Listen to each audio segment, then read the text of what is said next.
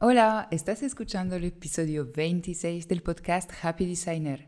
Soy Noé, diseñadora gráfica y la fundadora del estudio online de branding Lunes Design. He creado este podcast para compartir el backstage de mi estudio con mis compañeros diseñadores para que sepas cómo me organizo y qué hago para que este negocio sea sostenible y me permita dar lo mejor de mí en cada proyecto.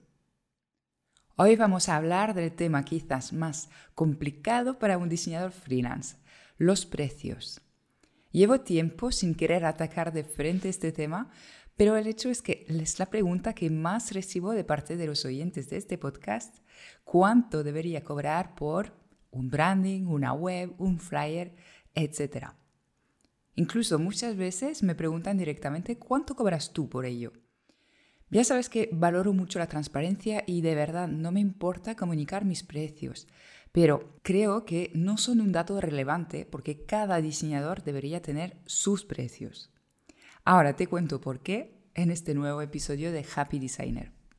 Poner precios a sus servicios siendo diseñador freelance es un arte complicado, como decía, y suele ser lo que más dudas nos genera, sobre todo al principio. Quiero que sepas que no estás solo con estas dudas y, de hecho, en todos los negocios poner precios es de lo más complejo. En mi opinión, hay tres facetas importantes a contemplar para descubrir tu precio ideal.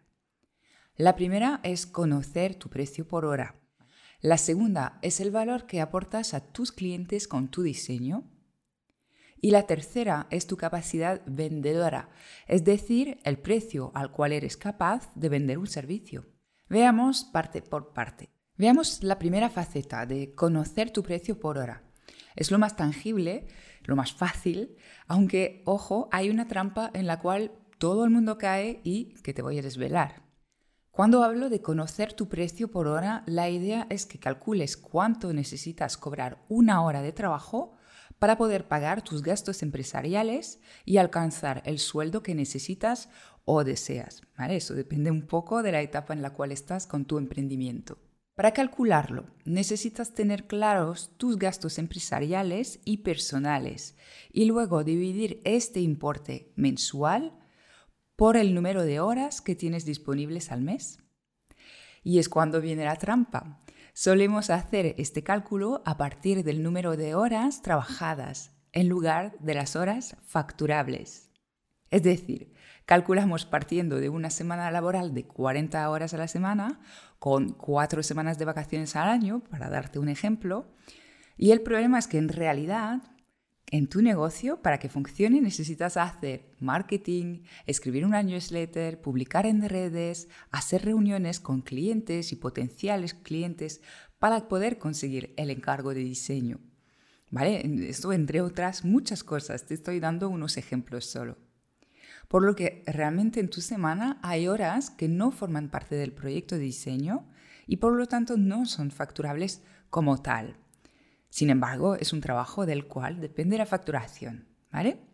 Es por eso que tu precio por hora no se calcula en base a las horas que trabajas cada semana, sino, como he dicho, a las horas que puedes facturar entre todas estas horas. Para calcularlas de forma efectiva, te recomiendo que tengas en cuenta únicamente las horas en las cuales puedes dedicarte al diseño gráfico. Es algo que ya he comentado en este podcast, lo más probable es que tus horas facturables no sean más de la mitad de tus horas trabajadas. Por eso es importante calcularlas muy muy bien para luego poder definir un precio por hora suficiente para cubrir tus necesidades y tus sueños. Este precio por hora te da una indicación valiosa a la hora de realizar presupuestos, pero yo no te recomiendo incluirlas yo lo que hago es que este precio por hora es como mi mínimo, ¿vale? Debajo del cual no puedo bajar en mis presupuestos. Pero ojo, no te recomiendo facturar tu trabajo por horas, ¿vale? De hecho, esto no debería aparecer en tu presupuesto. Usa el precio por hora simplemente como una base para calcular tu presupuesto mínimo. Pero, como he dicho antes, hay otros factores a tener en cuenta y ahora mismo te los voy a explicar. La segunda cosa a conocer para fijar tus precios es el valor que aportas con tu diseño. Piensa que el diseño gráfico ayuda a las empresas que te contratan a ganar dinero, visibilidad, prestigio, de una forma bastante directa. A ver, este valor es difícil de medir, es bastante intangible, pero es real y créeme, las empresas lo saben. Este valor que tú aportas, además de depender de tu talento y experiencia, depende de otros factores externos. El primero es la facturación de tu cliente y el segundo es su alcance. Por ejemplo, si diseñas un branding para un psicólogo en Barcelona, esto le va a ayudar a facturar más, pero no va a alcanzar una cifra tan alta como si haces un branding para una marca de vino gourmet que se vende en todos los países de Europa. Por lo tanto, el valor que aportas con tu trabajo no es exactamente el mismo para los dos, ya que a uno le vas a ayudar a alcanzar quizás las cinco cifras de facturación y al otro probablemente son las siete o más cifras. Quizás te suene absurdo o injusto que el precio dependa, en parte, de si tu cliente es grande o pequeño. A mí esto me pasaba al principio, sinceramente. No lo acababa de entender, pero piénsalo de la otra manera. La responsabilidad de diseñar un branding para un negocio grande también es mucho mayor. Si la cagas, no van a perder miles de euros, sino millones. Es por eso que el rango de precios difiere según diseñas para un cliente pequeño, mediano o grande. Ahora bien, personalmente no recomiendo hacer un precio distinto para cada cliente.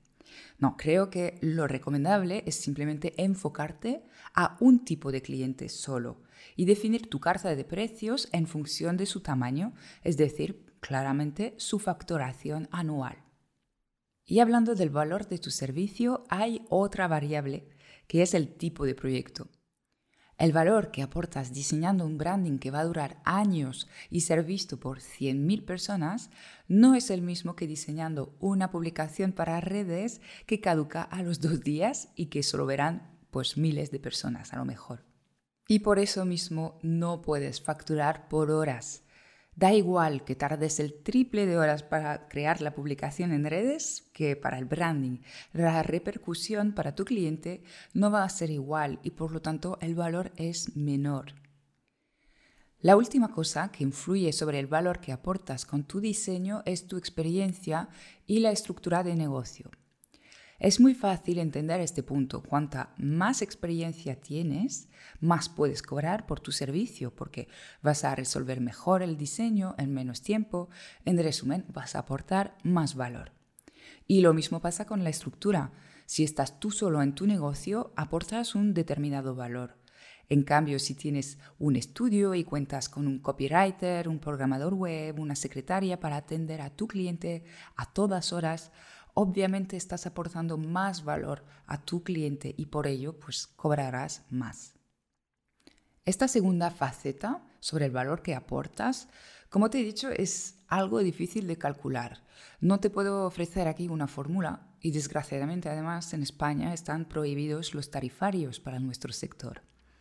Para evaluar esta parte puedes mirar lo que cobra tu competencia, ¿vale? Es el único caso en el cual pues sirve de algo entendiendo, ojo, que tu competencia es gente que se dirige al mismo cliente, que tiene la misma experiencia que tú y la misma estructura que tú.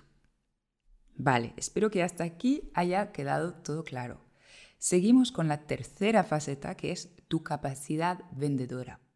Me gusta mucho hablar de esta parte porque además últimamente se lleva mucho el método de cálculo de precios en función del valor.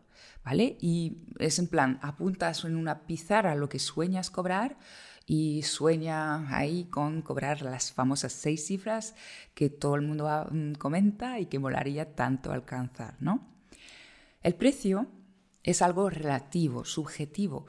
Y si nada, nadie me impide decidir mañana que mi servicio de branding vale ahora 5.000 euros.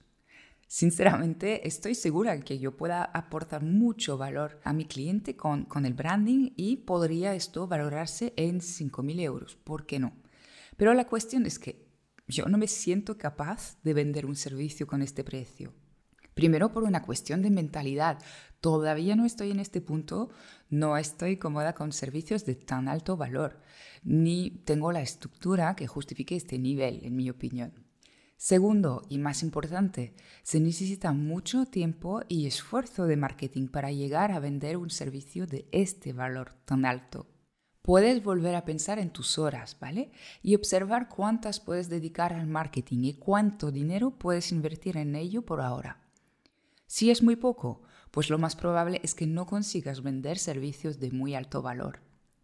Piensa en el tiempo y esfuerzo que te ha costado tu último cliente y pregúntate, ¿cuántas veces al mes puedes hacer lo mismo? O sea, ¿cuántos servicios del mismo valor puedes conseguir vender? Tu capacidad de venta es algo que se va analizando y ajustando a medida que vas teniendo más experiencia. Cada vez tendrás más claro hasta qué precio consigues vender cómodamente.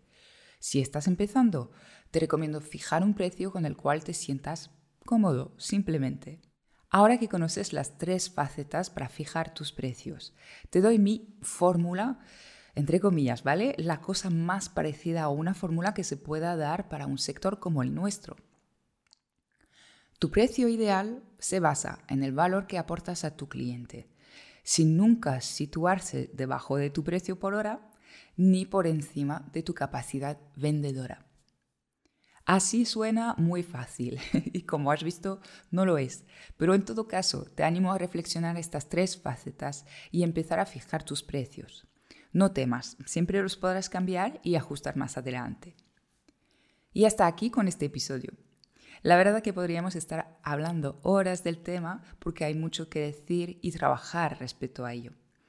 He creado algo para ayudarte, justamente, una plantilla gratuita para poner en marcha todos estos conceptos y ir haciendo los cálculos que considero esenciales antes de poder empezar tu negocio de diseñador freelance. Y si ya has empezado, pues es siempre buen momento para comprobar que lo has calculado todo bien. Te invito a descargarlo desde la web de luneseschool.com barra cálculos esenciales. Tendrás el enlace directo en mi blog y también pues debajo de este podcast. Y bueno, para decirte la verdad, estoy valorando hacer un taller online sobre precios y cómo establecer su carta de servicios como diseñador freelance. Si te suena bien y si te parece interesante, escríbeme en la web, desde la web luneseschool.com o simplemente en las redes sociales siguiéndome en Lunes Design o en Lunes School. Y esta vez sí que sí, me despido de ti, te deseo un feliz lunes y hasta pronto para un nuevo episodio.